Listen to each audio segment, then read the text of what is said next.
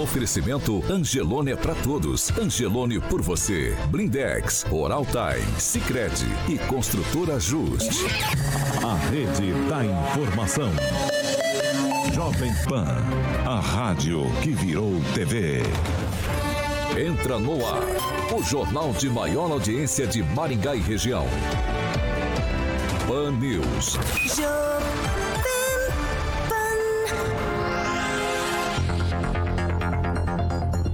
Muito bom dia!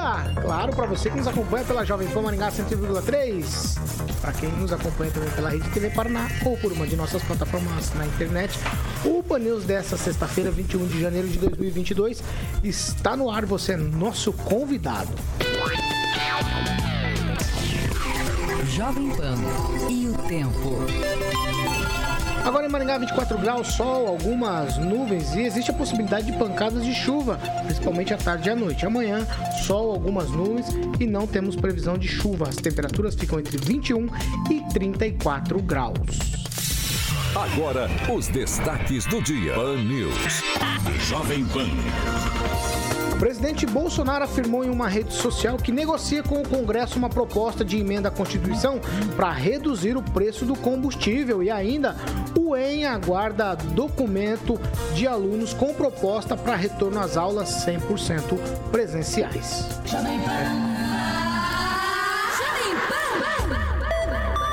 Jornalismo com informação e opinião.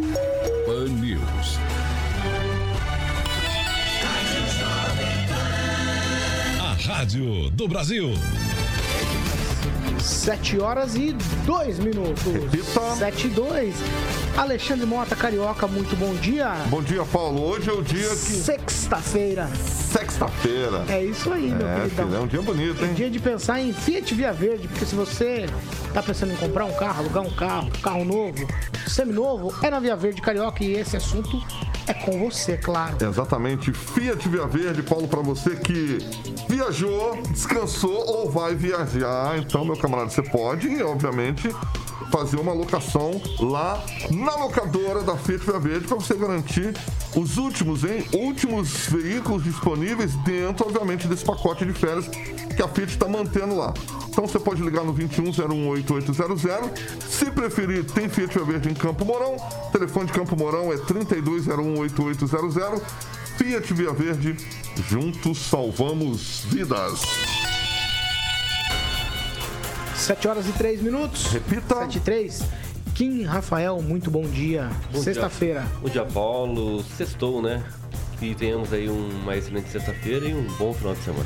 Agnaldo Vieira, muito bom dia. Bom dia, uma excelente sexta e fim de semana para todo mundo com muita paz e saúde que é o interessa. Luiz Neto, muito bom dia. Bom dia, Paulo. Bom dia a todos que nos acompanham. E hoje a gente tem bastante coisa para falar, hein? Não sei. Pamela Bussolim, bom dia. Bom dia, Paulo, Carioca, bancada e ouvintes da Jovem Pan. Professor Jorge Vila Lobos, muito bom dia. Muito bom dia e para estar animado na sexta-feira, o que é o que é? Ter língua afiada, paciência encurtada, quando criticado fica irritado e te manda tomar café com leite condensado. Bolsonaro. Adivinhou? Ah, Parabéns.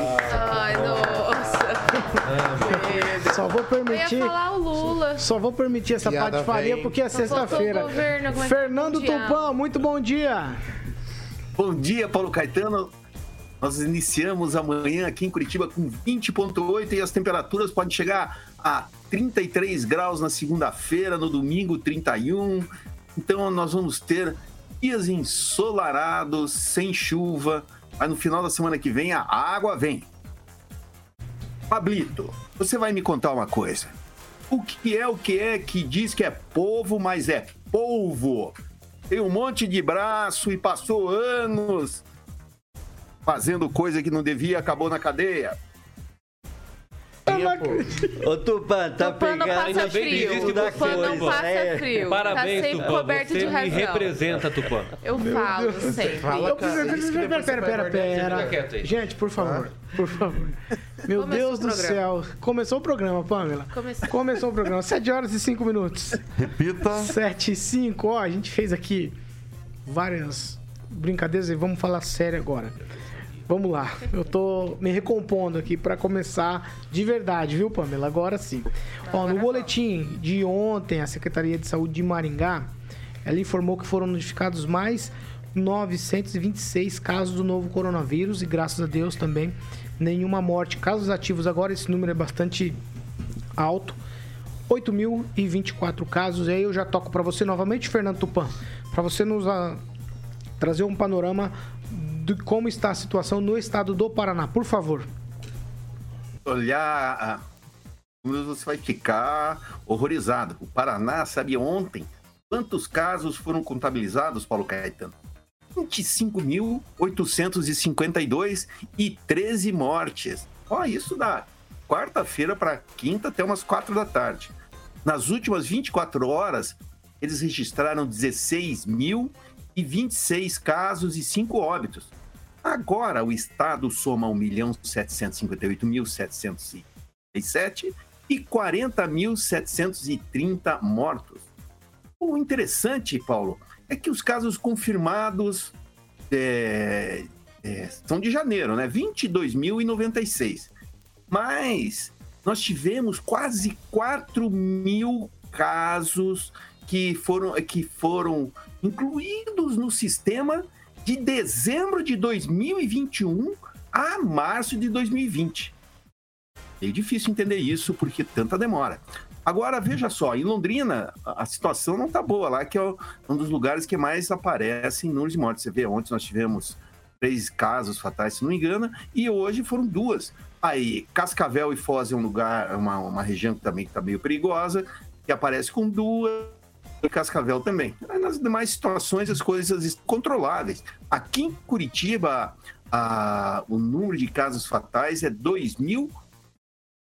O número de casos ativos, é, de casos descobertos é 2.454 e duas fatalidades. Então, amanhã a gente já vai ter um, uma mudancinha na, na tabulação da, da CESA aí. Mas uma coisa é certa, a Omicron é uma gripinha que eu fosse o ex-ministro da, da Dilma que falou. Isso é uma crisinha. 7 horas e 8 minutos. Repita. 7 e 8. A gente vai ficar nessa toada ainda um pouquinho, falando sobre questões e desdobramentos por conta da Covid-19, porque tem toda uma situação de vacinação, por exemplo, das crianças, que já foi startada e breque para lá e vai para lá e fica nessa acelera e desacelera, né? E depois da aprovação da Pfizer, a Anvisa também ontem autorizou a aplicação da Coronavac para crianças e adolescentes, adolescentes entre 6 e 17 anos. Ó, tem algumas indicações aqui. Por exemplo, ela não pode ser aplicada em imunossuprimidos, que são pessoas com baixa imunidade. A aplicação está liberada para o público com comorbidades. A imunização será em duas doses aplicadas em intervalo de 28 dias. A vacina é a mesma usada em adultos, não é uma nova formulação tá? É a mesma vacina para adultos. E a Anvisa também não determinou quando começa a vacinação e distribuição de doses. Cronograma, alteração de planos dependem dos estados e do Ministério da Saúde. A aplicação já foi feita em 100 crianças no estado de São Paulo e o governador diz que Dória diz que já começa amanhã, sábado, vacinar as crianças por lá. O ministro Queiroga não ficou muito feliz, não, Kim Rafael, mas me parece que aconteceu com essa vacina Coronavac o que você falou ontem dos testes rápidos. Porque o Dória rapidinho aprovou e vacina no braço das crianças Coronavac. É, o governador do João Dória, ele é pré-candidato também, né, à presidência da República desse ano. E acredito, então, que não é mais República de Curitiba, como nos falamos aqui, agora é República de São Paulo, né? Porque tudo começa por lá, né? Tudo dá exemplo, entre aspas, né? Para que muitas vezes o, o, os ministérios e o governo federal em si comece a ter as... É, tomar as devidas é, é, precauções em alguns casos quando se trata de politizar toda a situação. E a vacinação não é diferente, tá? Agora, o que me, me, me questiona aqui é justamente se a Coronavac ela vai se responsabilizar, né, por qualquer a, a, a é, efeito adverso né, da vacinação em crianças né, e adolescentes. Então, é, isso também tem que deixar bem claro quem será o responsável por isso. É, nós não podemos descartar isso. Né? Aí, claro que não vai inibir o pai né, é, é, em entrar com uma ação caso aconteceu qualquer tipo de situação decorrente da vacina. Isso é óbvio, porque está aí é, é, o acesso à justiça. Mas quem será o responsável? Né? Quem será efetivamente o responsável por é, é, pela vacina, pela vacinação. Se é o, o chefe do Estado ou é, é o chefe do, do, do do governo do estado, né? ou a, o proprietário da, da, da corona, do Butantan, a, quem desenvolveu a Coronavac, tudo, tudo isso nós temos que também entender e questionar. Né?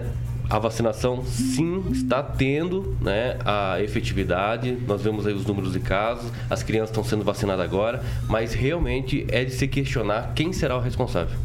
Ó, eu vou falar com o Agnaldo Vieira agora. Agnaldo, é o seguinte: lá no começo da vacinação, as primeiras vacinações para os adultos, a gente chamou aqui nessa bancada quem escolhia o tipo de vacina de sommelier de vacinas. E ninguém queria Coronavac. Todo mundo falava: não, eu quero a Pfizer, eu quero a Pfizer. Onde é que tem Pfizer? E aí era um desespero para saber em que lugar estava sendo aplicada a Pfizer. Para crianças, todo mundo rejeitou a Pfizer por conta da história do RNA modificado. Se eu tiver errado, pode me corrigir. E aí, não porque a gente não sabe o que vai acontecer daqui 10 anos com as crianças, daqui 20 anos, daqui 30 anos, daqui 40 anos.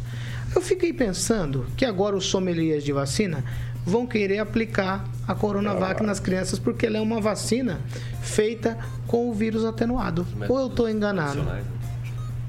Aí eu me pergunto, o Kim falando a respeito de responsabilidade é interessante, mas se uma criança também tem uma rejeição, algo do tipo de uma vacina de paralisia infantil, quem que é o responsável? a pessoa que aplicou a vacina, a Secretaria de Saúde do município, a Secretaria de Saúde do Estado ou o governo federal. Isso não pode acontecer e é preferível, talvez, é, você ter alguma reação, algum problema daqui a 10 anos do que agora. Né? Pelo menos vai ter 10 anos de vida a mais. Vai lá, Luiz Neto. Felizmente, né, Paulo? É... São situações que precisam ser analisadas. Muita gente está aplicando aí a, a vacina em seus filhos, outras pessoas não, né? A gente vê aí ao, ao longo do, do mundo aí, é, é, algumas cidades no Brasil também decidiram parar de aplicar vacina por seus motivos, que vão ser analisados, mas a questão é que as pessoas estão buscando se imunizar e imunizar a sua família, né? Agora a gente tem que aguardar tem que aguardar o resultado de tudo isso. A vacina, a responsabilidade é dos pais, né? Que estão cientes, que é, estão levando seus filhos e, e são responsáveis por eles. É, mas é aquela questão, né? Tem gente que acredita na vacina e tem gente que não. E não dá para mudar a opinião das pessoas. Pamela Bussolini. Paulo, é, respondendo aqui a indagação do, do Agnaldo, é o seguinte: a vacina da paralisia infantil, por exemplo, é uma vacina que ela já faz parte né, do calendário nacional de vacinação, uma vacina obrigatória. E a Coronavac, por exemplo, agora para crianças, ela foi né, aprovada pela Anvisa em caráter emergencial. Aí por isso essa distinção né, de responsabilidades, enfim. Não, mas a, né, a que pergunta, os pais têm que chegar a lá pergunta e foi assinar. essa. Quem, quem, no caso da, da paralisia infantil, se há alguma reação na criança, quem se responsabiliza? Até poderia ser o Estado, sim, porque ele tá, ela é obrigatória está inclusa no calendário. Estado União. A da, co- a da Corona ainda não, porque é emergencial. Por isso que eles têm que chegar lá e assinar. E a da Pfizer também, né? Eles têm que se responsabilizar até pela aquela lei que eu falei, que foi aprovada. Mas no mais, Paulo, eu acho que isso é muito pessoal, né? Em cada família, em cada casa. Acho que as informações estão aí. O site da Anvisa está aí com relação a contraindicações. É sempre bom dar uma olhada. Assim como a gente lê uma bula de remédio, eu acho importante também é, se inteirar, né? Antes de levar as crianças, porque criança tem muito disso, né? Tem muito, como é que fala? É, alergiazinha e não sei o quê, restrições. Então é sempre bom. Informação é poder, né? Então busque informação e se for do seu entendimento, você leve, vacine e espero que isso venha ajudar para combater a pandemia. Ô, professor Jorge, lá no Chile, se eu não me engano, se eu não me engano, o senhor me corrija aí se eu estiver errado. 4 mil crianças Es- de- estão analisadas na fase 3. Então, a base também das decisões vem Tá de toda da uma língua, coleta de dados, né? De toda uma coleta de dados no mundo todo. Desde novembro eles estão vacinando lá, é isso? Exatamente. Então, nós estamos frente a uma decisão da Anvisa, que é justamente um- uma diretoria colegiada, né, com subsídios técnicos e que ouviu a todo o grupo que conhece da matéria, como a Sociedade Brasileira de Pediatria, a Sociedade Brasileira de Imunizações e a própria Sociedade Brasileira de Infectologia. Então, é uma decisão técnica. Eh, Ontem, a minha sogra foi internada, ela, ela passa bem, hoje vai para uma cirurgia, e a quantidade de documentos que tivemos que assinar, você não imagina. Transfusão de sangue, autorização para isto, para o outro, para tipo de remédios, quais as reações, etc. É gigantesco. Então, o sistema de Dá saúde. medo não dá? O sistema de saúde te obriga a, a- a assinar um conjunto enorme de questão de responsabilidade, e sem falar da conta, que é gigantesca também. Então, estamos frente também a uma decisão de um produto do Instituto Butantan, que é o principal, vamos lá, produtor de imunobiológico do Brasil. Então, não estamos frente a um, a um instituto de fundo de quintal. Estamos frente a uma entidade de pesquisa científica seríssima. E se ela está no estado de São Paulo, é porque o estado de São Paulo, através da FAPESP, investiu permanentemente na pesquisa. Eu digo isso porque eu fui pesquisador no estado de São Paulo. Então, o recurso público destinado a produzir ciência e conhecimento, com a participação ativa do setor empresarial. Eu acho que ninguém é está questionando isso, né? Eu acho que O ninguém principal questiona estado hoje a econômico do vacinação, Brasil. a vacina em si. Claro que tem várias fases de testes e estudos e claro que o Butantan, a Anvisa, não iriam aprovar, né, mesmo que fosse de caráter emergencial eh, e urgência, eh, eh, a aplicação. Isso acho que ninguém questiona e quem questiona realmente não sabe ler. Precisa ir ler, olhar lá a fonte, eh, entrar lá no Butantan, na Anvisa e você ler a- o estudo, né? Todas as fases Eles que pediram, foram passadas. Eles pediram Mas a partir de três anos. questão- Mas a questão... Mas o Barratões não aceitou porque disse que não tinha documento suficiente. Por isso aprovaram a partir de seis. Então veja o controle. Então, então Veja o exatamente, controle, ver o controle. veja o controle. Agora, a- o, o que realmente é de ficar espantado é que ninguém está se responsabilizando e já disse- e, e- e as fabricantes já disseram, ó, nós não res- O se responsabilizamos. O. É, esse é o problema. Na verdade- não é, Kim, é, é o problema, Não, não, Paulo. você- você- deixa eu ter. Posso? Pode? Ah, então tá bom. Ninguém se responsabiliza por coisas de saúde. Ninguém se responsabiliza. Por exemplo, eh, eu já falei isso aqui. Se você pegar qualquer remédio que você for tomar, tá descrevendo lá que tem reações adversas. E aí você vai ter que acionar, como qualquer outra coisa. Eles tentam se eximir da responsabilidade. Você vai no estacionamento, por exemplo, de um supermercado, tem uma placa lá dizendo que eles não se responsabilizam. Mas você vai ter que acionar. Essa é a questão. A questão é se acontecer alguma coisa, tem que acionar. Agora, de primeira, ninguém assume responsabilidade nenhuma em nenhum setor. Isso é Mas, fato. Paulo, aí como a gente já falou também anteriormente, tem uma diferenciação, né? No caso do estacionamento, como você falou, por mais que exista ali um acordo particular dizendo, ah, a gente não se responsabiliza pelos seus pertences deixados no carro aqui, não sei o que, no estacionamento. Você pode acionar e provavelmente na justiça você vai ganhar porque existe uma legislação que te protege.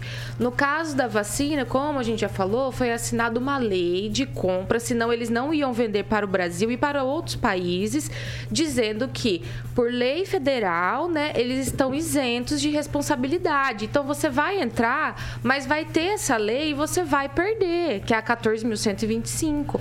Então é aí Que, que, tem margem para tem interpretação, segundo outros advogados. Ô, Pamela. margem para interpretação de lei federal?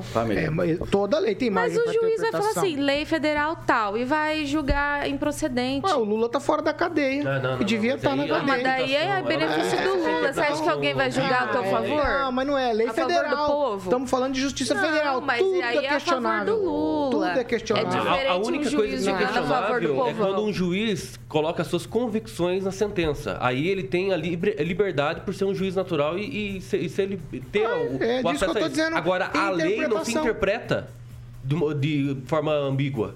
É uma interpretação e acabou. Não deveria ser, né? Depende. Há uma, Agora, vamos lá, mas, o- é, histórico. quando que o povão Paulo, vai ter dinheiro para recorrer até o aqui STF e ser beneficiado por algum dos, dos 11 togados? A realidade do Lula, um de. Palocci, enfim, um é outra realidade. importante considerar. Gente, eu sempre deixo o senhor em falar. Deixa eu 1900 falar quando eu tô Mas veja falando. Deixa Respeita ela, professor, fala. professor, vai, Deixa termina. ela. É, deixa Agora ela. eu terminei os trancos Vai. e barrancos, Não, mas da próxima. Tô, vai, tô te dando. fala. Tô... Vai, Pamela. Não, eu acabei de falar. Eu tô te garantindo a palavra e você pediu pra ele falar. Eu falei que jamais que uma pessoa simples do povo vai ter condições de recorrer até o STF, que o senhor sabe como é caro, né, é honorários e tudo mais, custas judiciais, e ser beneficiado gratuita, ali, não é ter um olhar todo carinhoso dos 11 togados, como é com Lula, como é com Palocci, como é com outros corruptos. É totalmente diferente. É, Nem vai chegar lá, porque existe uma lei dizendo que a Pfizer, por exemplo, não é responsável por efeitos colaterais. É uma coisa é um adulto ir lá e dizer assim: eu corro os riscos, eu quero ser vacinado. É uma vacina nova, é uma tecnologia nova, não conhecemos a longo prazo. Ok, mas eu quero tomar para me proteger. Perfeito.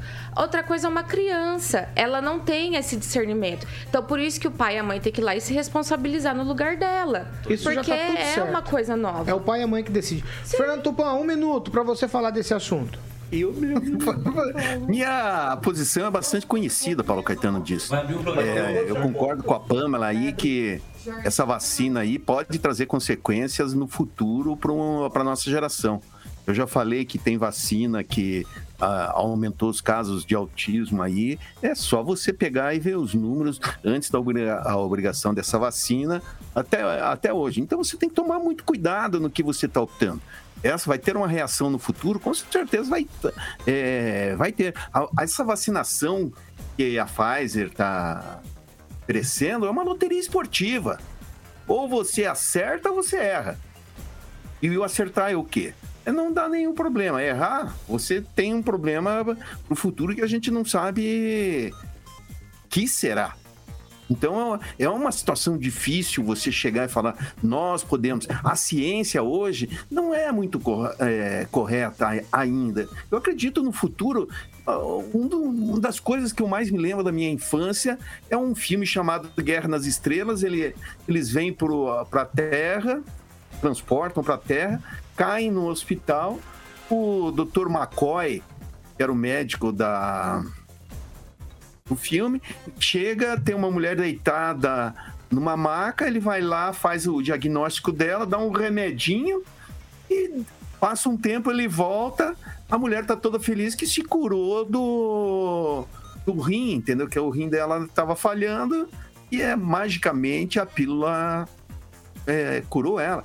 Isso é uma coisa que a gente pensa para o futuro. Talvez a gente consiga resolver esse problema. Mas com certeza, você resolve um problema, Paulo Caetano, vai te criar um outro problema. Então, isso, esse é o problema. A gente não sabe o que tem, não há estudos, não existem dados. Se fala que a vacina cura, cura. Olha só, o Fábio Campana, jornalista aqui de Curitiba conhecido, pegou o Covid depois de ter tomado duas doses. Na semana passada, o presidenciável Sérgio Moro, que esteve aí na quarta-feira, falou que tomou as três vacinas. Então, isso quer dizer o quê? Essa terceira dose de vacina, se você puder ficar longe até vir o upgrade para Omicron e venha para as outras variantes que, que, que apareceram também, a Darwin. Então, você tem que esperar o upgrade para estar, protegido, porque essa terceira dose, pelo que eu estou vendo, pelo que o, o pessoal vem falando, não está adiantando para nada. Ficam falando que o Rio de Janeiro, na semana retrasada, deu um panorama bem legal. Se- eh, 62% eh, 2% das pessoas que pegaram o Ômicron foram vacinadas uma ou mais vezes. E 38% não foram vacinados. 8%. Então, você vê, aonde que a gente está? A gente tá, hoje está tomando uma vacina que não adianta Vamos lá, pro- Fernando. Lockdown. o que está acontecendo aí para as nossas necessidades. 7 horas e 25 minutos. Repita. 7 e 25 a gente vai falar de um assunto que foi muito polêmico a partir de ontem aqui em Maringá, anteontem também, porque a UEM entendeu que diante das informações epidemiológicas dessa semana aqui em Maringá, o alto risco de contágio, e por isso a reitoria decidiu que as aulas presenciais da universidade foram, teriam que ser suspensas aí para modalidade de ensino remoto emergencial. Aí os alunos foram para frente da reitoria, protestaram e aí, depois de praticamente seis horas de reunião, os alunos ouvidos pelo reitor Júlio Damasceno e outras lideranças ali da universidade, é, o grupo ouviu, ouviu e todo mundo falou e disse isso, aquilo. O que ficou decidido? Que os alunos têm que entregar um ofício com uma proposta de retorno às aulas 100% presenciais. O documento deve ser encaminhado ao gabinete da reitoria ainda hoje. Com isso, na próxima semana, segunda-feira, haverá uma reunião extraordinária para reavaliar a situação. Essa é a história toda na UEM e eu vou com você, Luiz Neto. Paulo, com sinceridade, eu fico indignado com essa situação, porque a cidade inteira está funcionando e só o EN está fechado. Eu respeito muitos professores, os profissionais da educação, assim como eu respeito os alunos e acredito que eles merecem respeito. Nós estamos há três anos sem aulas presenciais e a justificativa da universidade ontem é que a prefeitura errou a bandeira, que nós estamos na bandeira laranja e a prefeitura disse que a bandeira é amarela. Com todo respeito, isso é uma falta de respeito com a inteligência das pessoas. Nós, a cidade não parou, as pessoas estão vivendo a sua vida, os próprios profissionais da UEM vivem a sua vida, a grande maioria das pessoas que trabalham lá e não são TID, que é dedicação exclusiva à universidade, elas têm outro, outros empregos, têm outras funções e continuam a sua vida, mas só a universidade tem que estar tá online, não pode ter aulas presenciais. É um absurdo alunos que fazem prática de medicina ter aula online, que médicos que serão formados. Qual a responsabilidade que esses médicos vão carregar por ter aulas práticas, práticas de cirurgia online? É um absurdo. Nós estamos vivendo um desrespeito tremendo com a educação. Tudo em Maringá funcionou. Ai, vai abrir a universidade privada, vai aumentar os casos. Mostrou-se que os casos não subiram como, é, de forma drástica. Não teve um impacto na cidade. Não na subiram, ocupação né? de leitos. De forma drástica, não. Não teve um impacto na Semana... cidade e na ocupação. Não, eu acompanhei. Ah, não, eu estou falando abrindo. Sobre, sobre as Ah, faculdades tá. abrindo, do setor Porque em um, privado. em um mês de do setor 124 privado. casos ativos, pulou para mais de 8 Mas mil. isso é irresponsabilidade férias, das né? próximas pessoas, Paulo. A cidade de Maringá ficou vazia em dezembro e janeiro porque eu estava aqui. Tinha vagas para estacionar no centro de forma fácil. A gente não teve dificuldade para parar em qualquer lugar nessa cidade em dezembro e janeiro. E eu sei que teve gente viajando, que trabalha inclusive na UEM e dá aula online. É só a gente ver as redes sociais das pessoas. Então dizer, ah, agora não pode, isso é irresponsabilidade, gente. É responsabilidade com o ensino, é responsabilidade com os alunos. As pessoas continuam vivendo a sua vida, a cidade está funcionando, a prefeitura está aberta, os servidores públicos do estado estão trabalhando, a, de, a 15ª Regional de Saúde, o Núcleo de Educação do Estado do Paraná e só quem está fechado é a Universidade Estadual de Maringá, né? Só ela que está em aulas online. E os servidores que estão trabalhando lá? Se fosse para pensar em todo mundo que está sendo exposto, nós tínhamos que fechar tudo e todo mundo ficar dentro de casa. Quem tem pessoas com comorbidade, Paulo, professores e alunos, que, que fiquem em casa e de- deem aula e estudem de forma online. Mas quem não tem pessoas em casa com comorbidades, não tem risco, que volte às aulas, que retome as suas atividades. Isso é um direito dos alunos. Ontem, o que eu estou questionando, eu não estou questionando quem quer ou quem não quer estudar. Eu estou questionando três anos. Nós vivemos um ano, o, o semestre do ano passado foi um ano muito tranquilo. E a gente sabe disso, tanto que a maioria das pessoas decidiram fazer festividades no final do ano. Agora, dizer que agora, né, em 24 horas, não teve nenhuma semana de aula, não, nós temos que fechar, isso é um desrespeito. Se a vacina funciona, se a gente tem compromisso com as pessoas, se foi colocado normas para o funcionamento das aulas, ciente de que teriam riscos, que cumpra esse acordo. Agora, a reitoria jogar a responsabilidade numa solução dos alunos, quem tem que traçar a solução é quem recebe para administrar a universidade. É o reitor, é a reitoria. Então, que tracem a solução e que respeitem os alunos, assim como nós temos que respeitar os professores. Muito obrigado. Di- Luiz di- Neto. diante- Luiz Neto. Diante Meu do, comentário vai ser só esse. diante do exposto aqui, tudo que foi dito. professor, infelizmente eu não vou ouvir nem o senhor, porque é sete e meia. Sensacional. Diante do que foi exposto aqui, a gente volta Esse já. é o nosso menino. 7 horas e 30 minutos. Repita. 7 e meia. A gente volta daqui a pouquinho. Pan News. Oferecimento. Angelone é para todos. Angelone por você. Blindex. Escolha o original. Escolha Blindex, a marca do vidro temperado. Oral Time Odontologia. Hora de sorrir. É agora. Construtora Justi. Acesse inspiradoemvocê.com.br e conheça sua moradia do futuro. Algo que vai ocorrer no futuro. 7 horas e 30 minutos. Repita. 7 e meia. Vamos lá, eu começo com. Neto não, agora falou demais já. Agnaldo Vieira. Destaca a participação do Silvanei Marques, também do Reinaldo Soares, o Andrei Salvático, o Mário Alves, o João Dede- Dedeusti, também o Beto Fraguas e o comentário da Sandra Martim. Tem que se questionar sim, qualquer medicamento você tem que procurar ler a bula.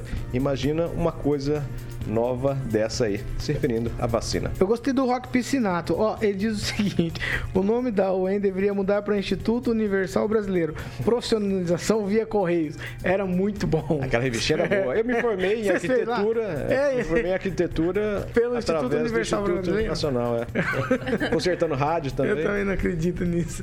Vai lá, Kim Rafael. Destacar aqui o comentário do Silvanei Marques. Mas a vacina não resolve? Os alunos não foram obrigados a apresentar a carteira de vacinação? Né? Questionando aí sobre a suspensão das aulas. Professor Jorge, tem alguma coisa? Manda. Tô vendo aqui. Então, Pamela, tá vendo? Ainda não viu. Vai, Pamela. Paulo, eu vou registrar aqui e destacar o comentário da Regina Zeladora sobre a vacina infantil. Ela colocou o seguinte: tem uma amiga que a filha dela é alérgica ao ovo e a vacina tríplice usa esse componente. Quando a filhinha dela foi vacinada, quase morreu. Então, assim, nem é a vacina da corona, mas você vê, é preciso um cuidado, uma atenção, né? Porque realmente as crianças podem ter alguma alguma coisinha. Então é sempre bom ficar de olho e isso não é não é ser negacionista, nada, é só ser uma pessoa cuidadosa, ainda mais com a vida de uma criança, né? Tem aqui uma, neto para reitor já. Tá. Neto, Não, eu, eu- eu- Neto, eu tô vendo, eu tô vendo os comentários. Vai lá, peraí, né? Neto, peraí. Kim Rafael. É, a- destacar aqui do Oswaldo Cadnes. Pergunta aí quem da bancada tomou vacina e quantas doses? Todo mundo tomou vacina. Ai, todo só mundo. por Deus, né? Todo mundo. Três. Tem Eu tomei duas vacina. doses, eu preciso tomar a terceira. Carioca tomou três, Agnaldo já deve ter tomado a quarta pela idade, quarta dose já. Kim Rafael, não sei se tomou. Tomei duas doses. Pamela, não sei se tomou. Nossa, eu vi Neto- um, meme- um Neto, meme se ontem que eu amei, Eu falando assim, sim, falta um tanto assim pra fazer uma vacina própria É? de mel, como é que é? O Agnaldo deve ter visto isso. Agnaldo, a Eu vacina vi do Agnaldo também, é com outro, Pamela, eu outro vi. tipo eu falei, de essa eu quero. Eu vi que você. Vamos lá, vamos lá. Rocinha, Essa eu quero até a terceira. 7 horas e 33 minutos. Repita. 7h33, a segunda meia hora. Oferecimento de Jardim de Monet, Termas Residência. E aí, o senhor Laranjito vai falar com a gente agora. Paulo Caetano. Pe- Pera aí, você tá preparadíssimo agora para enfrentar as ondas da piscina de ondas do Jardim? Claro, eu tô aqui agora mais, olha aqui, mais, ó, olha o que eu ganho Olha de as professor. cores. Aê, professor. Nossa, Summer Vibes. Summer Vibes, Amei, tá, Aê, tá na tendência. Rose. Vibes, né? Ganhei Rose uma vibes. sunguinha, Cor de rosa. uma sunguinha cor de rosa. Mamãe, eu vou pro shopping. É a cor, Mamãe, eu vou pro shopping. é a verde e rosa, é a cor da mangueira, né? Eu- É verdade. E pior, e pior que eu sou, pior que eu sou beija-flor. É? Sou beija-flor lá Eu no também Rio. sou beija-flor. É beija-flor, professor? Também, tá vendo? Então também. toca aí, ó. Completa a piada, vai. Lá no Rio eu Não, deixa ele falar de Jardim de Monet. Você vai entrando nessas brincadeiras, Kim, uma hora você entra pelo cano. Joãozinho. Eu já sei disso aqui. Não vai ter que entrar na piscina. Né, vai. Joãozinho 30. Joãozinho 30. Eu vou, eu vou, eu vou Prefiro com o. Paulo Barros. Prefere o Paulo É Barros? carnavalesco mais moderno. Vai Oh. lá, vamos lá. Bom, então, empreendimento único, moderno, alto padrão, qualidade de vida que você sempre sonhou, você pode falar agora com a Opção Imóveis para que você possa conhecer os Jardins de Monet Termas Residência, esse empreendimento lindíssimo do Grande Giba. Além de você conferir lá quadra de tênis, campo de futebol, piscina semiolímpica aquecida, salão de festa, sauna úmida, seca e churrasqueira. Vou perguntar pro Luiz Neto, pra gente finalizar aqui, vou perguntar pro Luiz Neto. Luiz Neto, você prefere sauna úmida ou sauna sequinha? Falar pra você, é, Nem de sauna eu sou muito fã, né? Mas pra conferir lá no Jardim de Monet, a gente vai visitar, ver como é que tá lá, né? Que lá é espetacular. Eu achei que ele Ô, Luiz, Sauna né? mista. Sauna.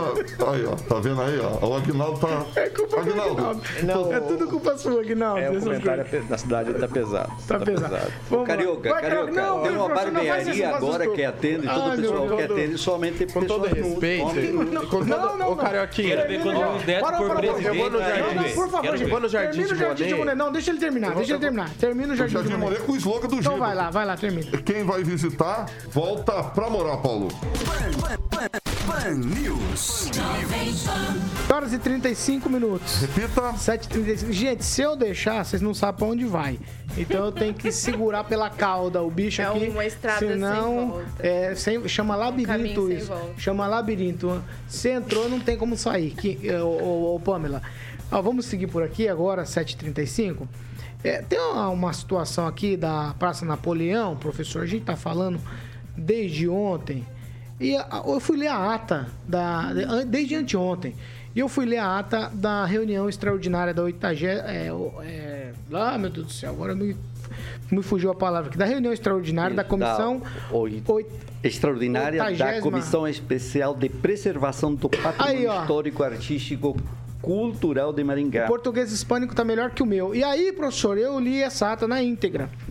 E eu quero destacar aqui um, um pequeno trecho da, da ata. Abre aspas, abro aspas aqui para a ata. Foi elaborado um projeto de intervenção cuja proposta é a manutenção do maior número possível de elementos, tais como parte expressiva dos bancos, platô, porções do piso e parcela da vegetação. E não foi o que aconteceu, porque arrebentaram com toda a praça, é a Praça Napoleão Moreira da Silva.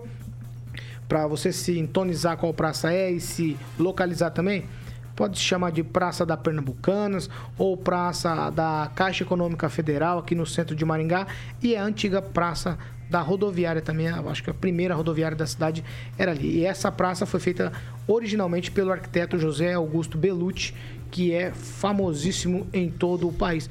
Por que essa praça é tão importante e não pode ser remodelada, professor? Qual que é o grilo? Qual que é a treta? Qual que é a confusão? Há que separar duas questões. Eh, Não é que uma praça não minuto, professor. pode ser remodelada, né? Não pode, não é essa a discussão. A praça pode ser remodelada. Só que uma praça que você já disse, uma praça antiga, que foi feita por um dos maiores arquitetos do Brasil, que é autor de várias obras né, aqui em Maringá. Então, partimos por aí. Ela já tem, do ponto de vista da paisagem, da sua posição no centro da cidade, uma leitura que deve ser considerada, uma leitura técnica a ser considerada. Segundo, estamos tratando aí também de memória, assim como a rodoviária antiga era também memória das pessoas que ali estavam, que ali se encontravam, que por ali eh, circulavam. E depois temos uma outra parte que é a questão de natureza material. Então, quando se fala de um desenho que é levado à prática, você tem bancos com material, com tijolos, tracidos, não sei de onde, etc. Tudo isto requer um estudo prévio. E aí você não tem um estudo prévio, você tem um discurso, uma fala que está nessa ata, mas não há um documento do estudo prévio. Então, aí você começa a utilizar desse argumento, ah, porque são preservacionistas, etc., então não querem nada. Não, o que está sendo dito ali, vai haver uma remodelação que é necessária, no entanto, há que qualificar essa remodelação. E você colocou muito bem, Paulo. Você disse não sobrou é nada. Então o que foi aprovado na ata não se conservou, assim como não se conservaram sequer os arcos da rodoviária que foram aprovados também por uma comissão de cultura. Então, o patrimônio cultural de Maringá é dominado por uma prática predatória da memória da cidade. Agnaldo Vieira. Olha, é um. O Ângelo Rigon que levantou esse negócio dos tijolos. O que, que ele quer com o tijolo? Fazer um. um- Churrasqueira na casa É dele. uma bobagem, que aquilo ali não vai fazer nada. Acho que a gente uma praça feia daquela, que há muito tempo todo mundo Foi reclama. deixada feia. Vamos lá, vamos Não, colocar os nomes. não, Não, pintadinha ela tava. Pintadinha ela tava, mas ela era boca de fogo. não, professor, ele respeitou sua fala. Agora é a vez do Agnaldo Vieira. Ah, Agnaldo, uma continua. praça feia, horrível, no centro da cidade. É, ali disseram que tinha um desenho estilizado do mapa do Paraná. Eu olhei de cima da praça, uma foto aérea, não vi nada que lembrasse o estado do Paraná. Aqueles bancos, ah, tempo da companhia melhorar. E daí? O que, que vai fazer a diferença? É a mesma coisa, ah, o Boto Rosa está extinção. E daí? O que vai mudar na sua vida se o Boto Rosa morrer ou acabar? Então, umas bobagens que eu acho que. é, a cidade é uma cidade jovem até, não tem esse negócio, ah, e a memória tal. Uma cidade jovem que não terá memória, nesse ritmo não Tem, terá tem, nenhuma. tem. Fica Não nos tem. corações dos saudosistas, é como o senhor, linha professor. O arquiteto deve ser lembrado, pai do Marcos Belucci aí da dupla. Umas coisas assim que não. É uma discussão, eu acho que a cidade tem que ir pra frente. Já foi o tempo, né? Não significa que a coisa antiga tem ou não que ser preservada. Fica aqui, o Hotel Bandeirantes fica ali tombado pelo Caindo patrimônio histórico. E daí aquele Do troço estado do velho. Paraná. O. É, por conta da Cida Borghetti. O. Aí o empresário que comprou não pode fazer nada. É, aquilo ali, se for comprado para a prefeitura, para fazer a Secretaria de Cultura, você não pode colocar um ar-condicionado lá, por exemplo, né? porque não pode modificar a, a estrutura, não pode modificar o- É, a estética. Então é, né? é, é de uma burrice ficar perdendo tempo com coisa velha, assim, né? Ontem no programa, bom, só tem velhinhos também, né, das 18 horas aqui na PAN. Ah, aquele saudosismo, não sei o quê, por causa de tijolo de Praça Napoleão. Pelo amor Guarda de o Deus. tijolo. É, guarda, leva pra casa então, guarda lá na sua casa. Ah, que bobagem. É uma praça horrível que tem que ser reformada e colocar, modernizar realmente, que é, é a cara da cidade, essa modernização. Ah, não vamos ter história. Ah, que se dane a história.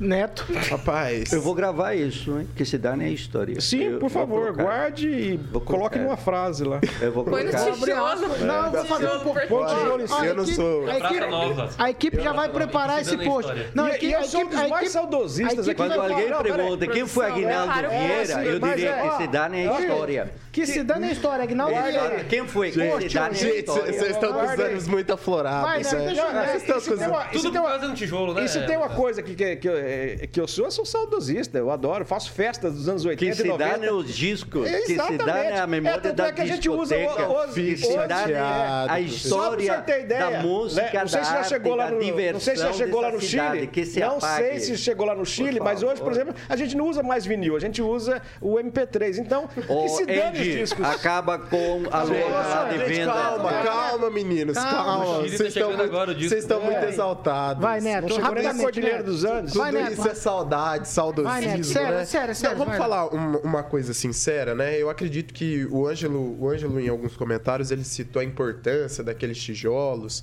que foram tijolos feitos pela Companhia de Melhoramentos, né? Na época da, da construção de Maringá, na época da, da- do, do desenvolvimento de Maringá. Eu acho que preservar essa história é importante, guardar esses tijolos, preservar, Aguinaldo, guardar... ouça, aqui é um jovem que está falando certo de preservar a Não, memória. preservar. Eu acho que é importante Neto. valorizar, valorizar esses tijolos. Tira o tijolo mas a realidade, casa, não, é. mas a realidade da praça, praça. é uma realidade muito preocupante. Ali é ponto de venda de drogas, de consumo de drogas, de prostituição. E não adianta a gente falar que é preciso fazer uma reforma. Aquele lugar, ah, uma reforma não, perdão, que precisa preservar da, da forma que está, porque não estimula as pessoas a ocuparem. E lugares ocupados por pessoas são lugares onde você inibe a prostituição, o tráfico de drogas, entre outras coisas. Então ali precisava de uma reforma. Ali precisava de uma modificação. Precisava atrair pessoas para a praça para usar aquele espaço comum. Ali só tinha duas coisas in- interessantes. Para quem ainda ia na banca de, de revista e para quem gostava de tomar um sorvetinho naquela praça que era muito bom. e Sorvete agora- italiano. E agora foram Sorvete remanejados. Carioca vários. Não, eu vou- ia lá direto. Vou lembrar do com amigo rabo. meu, do amigo meu que, que foi um pai pra mim que me ensinou muita coisa. Aguinaldo que Vieira. foi o Verdelírio Barbosa, que ia lá todo dia tomar o sorvete naquela dominó. praça. E, e hoje foram remanejados para outros lugares, ofereceram outros lugares para essas bancas irem e possivelmente retornem Tá após a reforma. Então Vamos a gente lá. precisa se modernizar. Vamos lá, Neto. Ó, eu tenho alguns outros assuntos aqui pra gente discutir e eu vou fazer um pouco diferente por conta do tempo. Então eu vou entrar aqui no assunto Sérgio Moro, porque o deputado Luciano Bivar do PSL fez pessoalmente o convite para que o ex-ministro Sérgio Moro se filie à União Brasil para disputar a presidência da República. Aqui tem uma pegadinha, Fernando Tupan. A pegadinha é que a grana do fundão eleitoral desse novo partido, que é a União Brasil, é uma bala gigantesca e isso seduz qualquer um, porque também tem tempo de rádio e televisão, que está seduzindo de alguma maneira o Moro, que a gente falou com ele essa semana aqui. Eu queria que você falasse sobre esse assunto. Essa foi uma das minhas perguntas na quarta-feira que dominou a imprensa nacional. Você se lembra disso, né, Paulo Caetano? Na quarta-feira. Então, o que nesse final de semana o Moro vai se reunir com o staff mais próximo para decidir se realmente vai para União Brasil. Há há dois dias atrás, a, a ministra, a deputada Renata Abreu, deu uma entrevista no Pan News TV falando exatamente dessa possibilidade. Ela confirmou. Ela confirmou que há essa conversa e deputados do, do Podemos se reuniram no Nordeste e pediram para acabar com a candidatura do Moro. O negócio do Moro é o seguinte: ele está vendo que algumas pessoas estão usando a candidatura dele para crescerem e, matar no peito. Você vê aqui em Curitiba o que aconteceu. O César Silvestre, que era presidente estadual, quando sentiu isso, caiu fora, foi para o PSDB e ali ele diz que vai ser candidato ao Palácio, ao, Palácio Iguaçu. Agora, olha só a confusão, Paulo, que toda essa história do Moro e, e a condução do partido.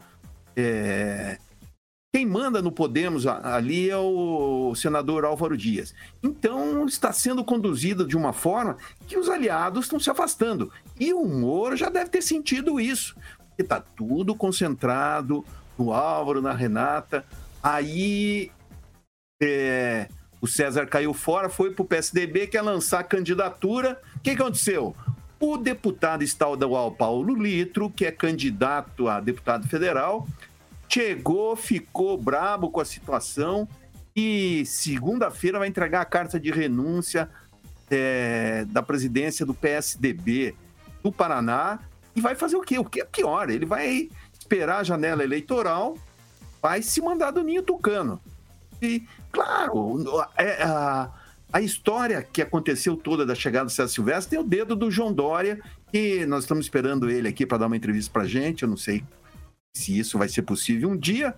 Ele queria um palanque, e esse palanque vai fazer o PSDB do Paraná acabar. E o que isso vai facilitar o quê? Vai facilitar até para o Sérgio Moro crescer e ser uma das opções mais viáveis. Ele indo para União Brasil, o segundo tempo de televisão é do União, do Bra- é, União Brasil, primeira do PT. Em verbas, é, os dois são os primeiros. Então, o medo que se tem realmente é que isso aconteça. Só que quando isso acontecer, se isso acontecer, vai ser um problema aqui também que pode dar chabu e mais tensões que a gente já está vendo neste momento. Ô, ô Luiz Neto, se o Sérgio Moro decidir trocar de partido agora, né, e for pro União Brasil, ele joga uma pá de cal em qual sepultura? Da do Álvaro Dias, né? Uma pá de cal, uma pá de terra, uma pá de tudo, né? Pá de tijolo. Porque uma pá de tijolo, podíamos pegar aquele tijolo lá, professor. É, Combina pra, com a pra idade. fazer a cova, pra fazer a cova, porque eu vou falar uma coisa. Acaba com a campanha do Álvaro Dias, o Álvaro Dias não vai ter o que negociar com o governador Ratinho Júnior, porque não vai ter ninguém pra apresentar, não vai pôr medo no governo. E eu vou te, eu vou te falar, o Álvaro, o Álvaro né, corre nos bastidores que ele fica pressionando o governador, né? Sobre uma possível candidatura dele. O povo, o povo não tá mais daquele jeito que teve, né? Tá refletindo mais, tá refletindo mais. Acredito que seja o momento do, do senador analisar com cautela, né? É, quase 80 anos, 78 anos. Talvez seja a hora de cuidar dos netos, né? Como tem muitos políticos. Para, para. Não, vocês Dias, estão, hein? vocês estão, vocês estão, pera aí. Ô, professor, eu vou te dar 30 segundos pro senhor rebater, que o senhor deu uma... O senhor ficou vermelho, fiquei até preocupado se a pressão do senhor subiu agora. A, a minha pressão, É. não, eu sou uma pessoa super tranquila, sem pressão alta nenhuma. Eu ouvi o que o Neto disse, ele tem um- uma rixa muito profunda com o senador. Não tenho nenhuma, nenhuma. Gratidão, uma pessoa maravilhosa. Mas política é política, O- o amizade é é meu, amizade. o Paulo. Mas que você é interrompe, meu. né? Eu me sentindo direito da Deixa, deixa, professor. Vai, professor, vai, Então, professor. me devolva o tempo. Vai, tô devolvendo. Tô te garantindo o tempo, professor.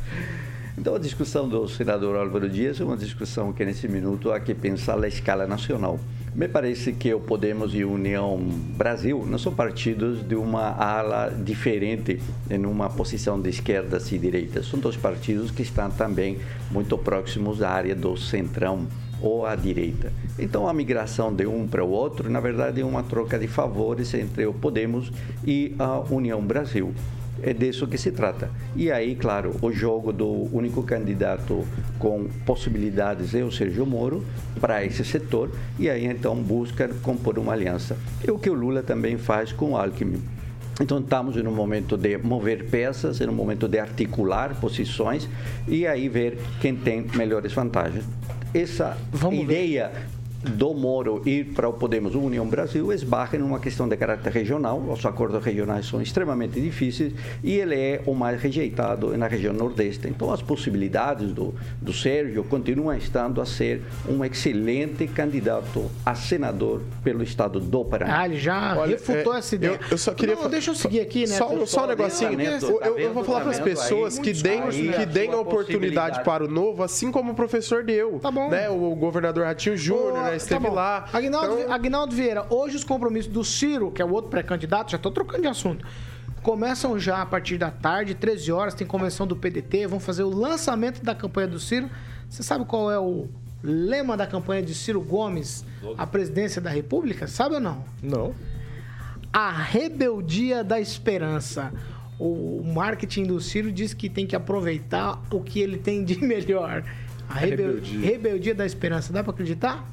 É, eu acho que o Ciro, nos últimos tempos, acabou perdendo essa, essa, é essa liderança, né? Ele se perdeu um pouco. É, teve até uma votação expressiva, proporcionalmente, é, na região sul aqui, em especial em Maringá.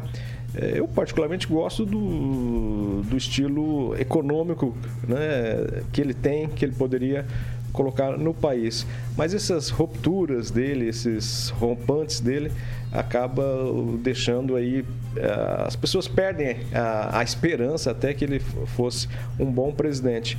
Mas é um nome para uma discussão, para um debate, ele vai muito bem, né? Ele sabe se sair bem, é um estudioso, mas eh, eu acho que ele perdeu o time. Infelizmente, ele se perdeu no caminho e hoje já não, não configura nem entre os três mais eh, candidatos presidenciáveis, né? Com possibilidade de chegar a um segundo turno neste ano. Um tweet, é, Kim Rafael. Ah, eu acho que o João Santana não tá fazendo o mesmo trabalho que fez com o Lula com o Ciro Gomes. Acho que o Ciro Gomes já tem que tirar ele da jogada e, e, e- e ele tá, tá atrasado já, né? O Ciro Gomes, convenhamos que ele tá bem atrás dos, dos demais, não só nas pesquisas. O, o último né? Datafolha mostrou ele perdendo mais dois pontos.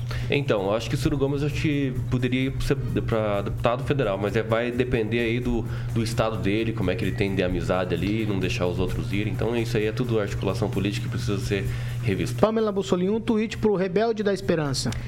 Ah, Paulo, eu acho que diante do comportamento dele, né, das propostas, eu, eu acredito que ele e a família poderiam voltar é, a operar tratores, né, coisas do tipo lá no Nordeste, que é melhor pra ele, acho que vai dar mais futuro. Fernando Tupan, um tweet pro Rebelde da Esperança, Ciro Gomes. Exista, Ciro. Foi a tweetada do dia. São 7h53. Repita. 7 horas e 53 minutos. Eu já tô mudando de novo, hein? É só- Paulo, é qual só seria tweet. meu Twitter? Pode ser? Ah, vai, dá uma tweetada, professor. Opa! Ir no Ciro, Facebook. tenho certeza, o Brasil vai dar certo, acredito. Eita. É.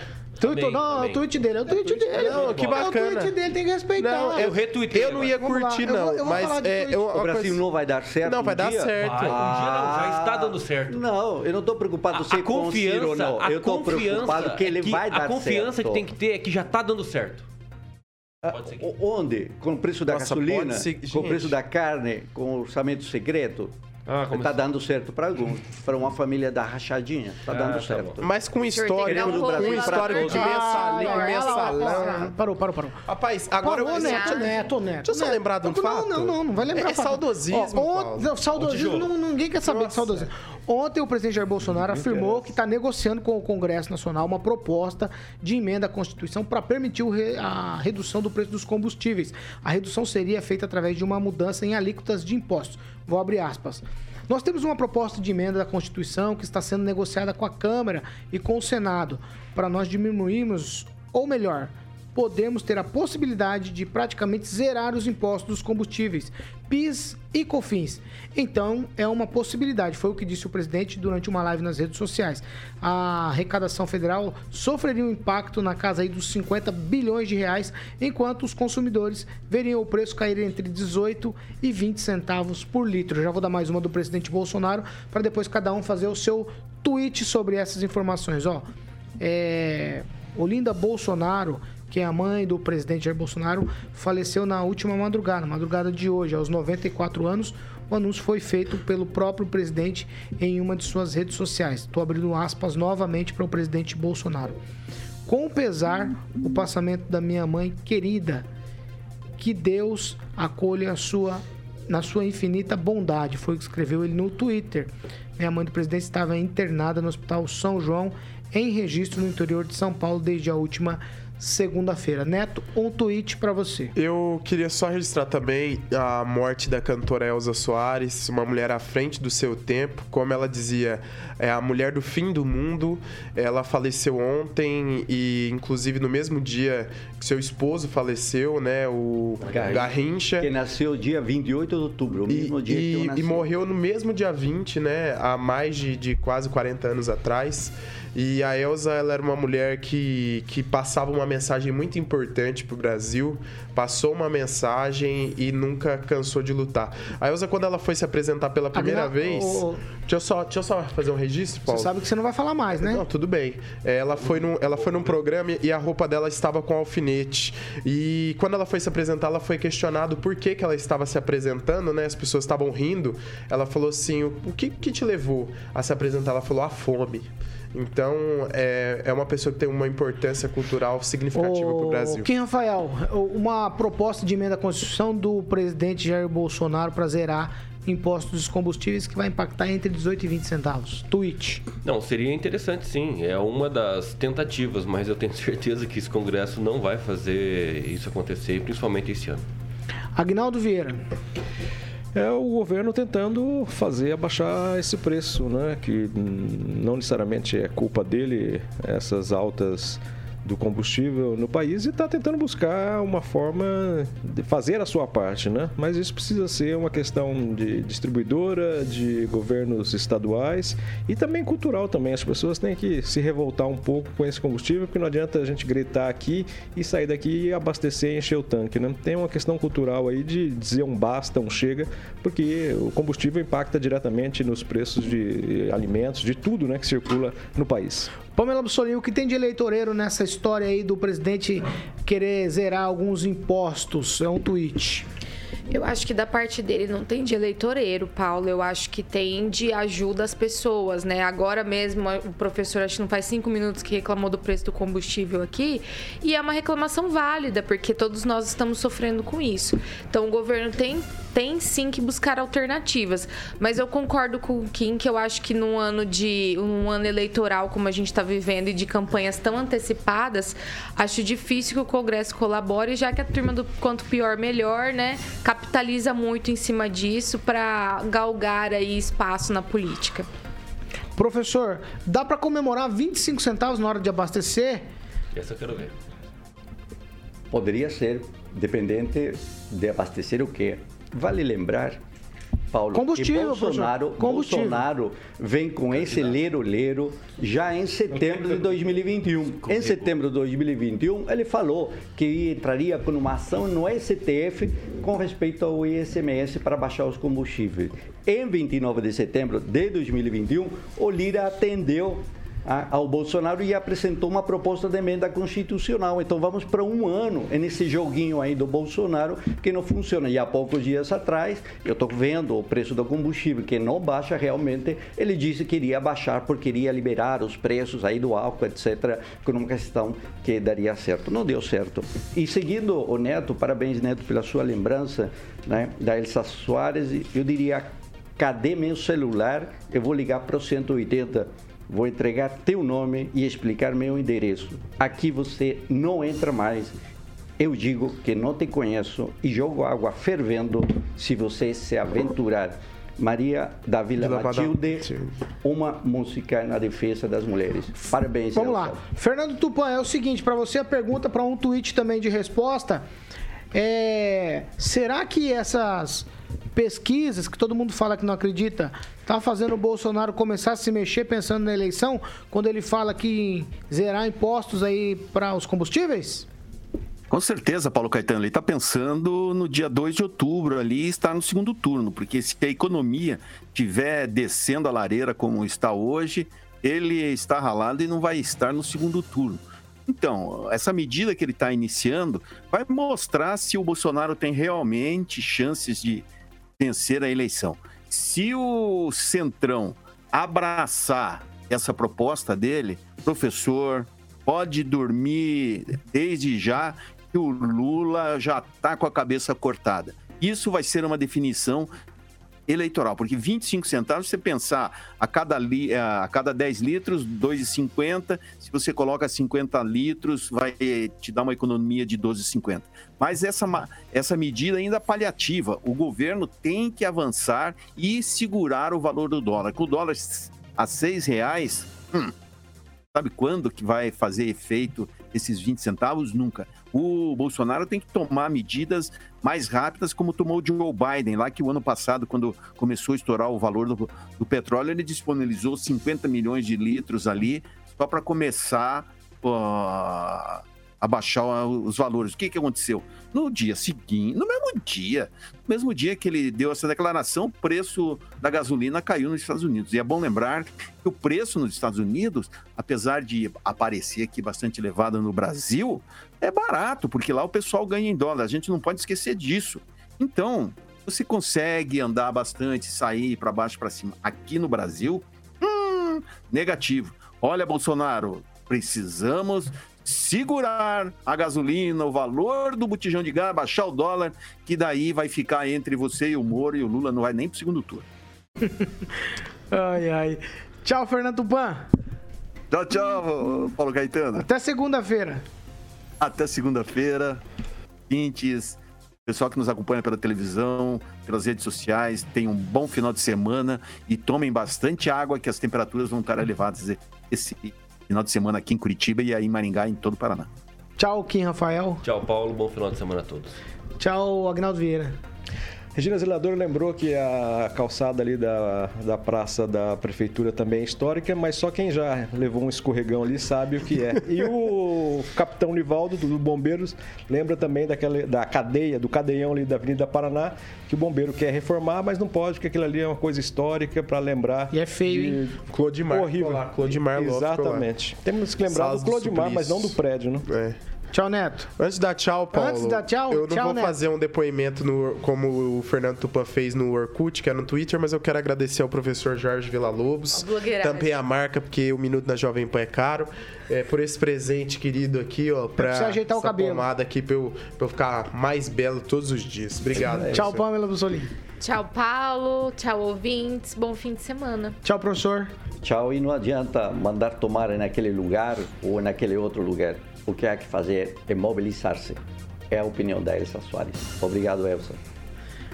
que vem por aí, carioca. Eu vou ter que falar e ir pro break aqui, hein? É Vai. Boston Gang e já tô com o dedo na trilha aqui, ó. Sexta-feira, 8 e 3. 8 Calma. e 3, mas tem... Você já fez dias aqui que você jogou lá pra frente. Ele quando- quer que eu brinque com o Agnaldo não quero 8 e que você 5, brinque, aí depois só é... é, é. Só fala, Bom, qual, que é, qual que é a música? É Boston Gang, mas não dá nem pra brincar, 8 e 4 já. Ó, a gente tá encerrando essa edição do Pan News e a gente volta à noite ou na segunda-feira. Essa aqui é a Jovem Pan Maringá, a rádio que virou TV e tem cobertura e alcance para 4 milhões de ouvintes.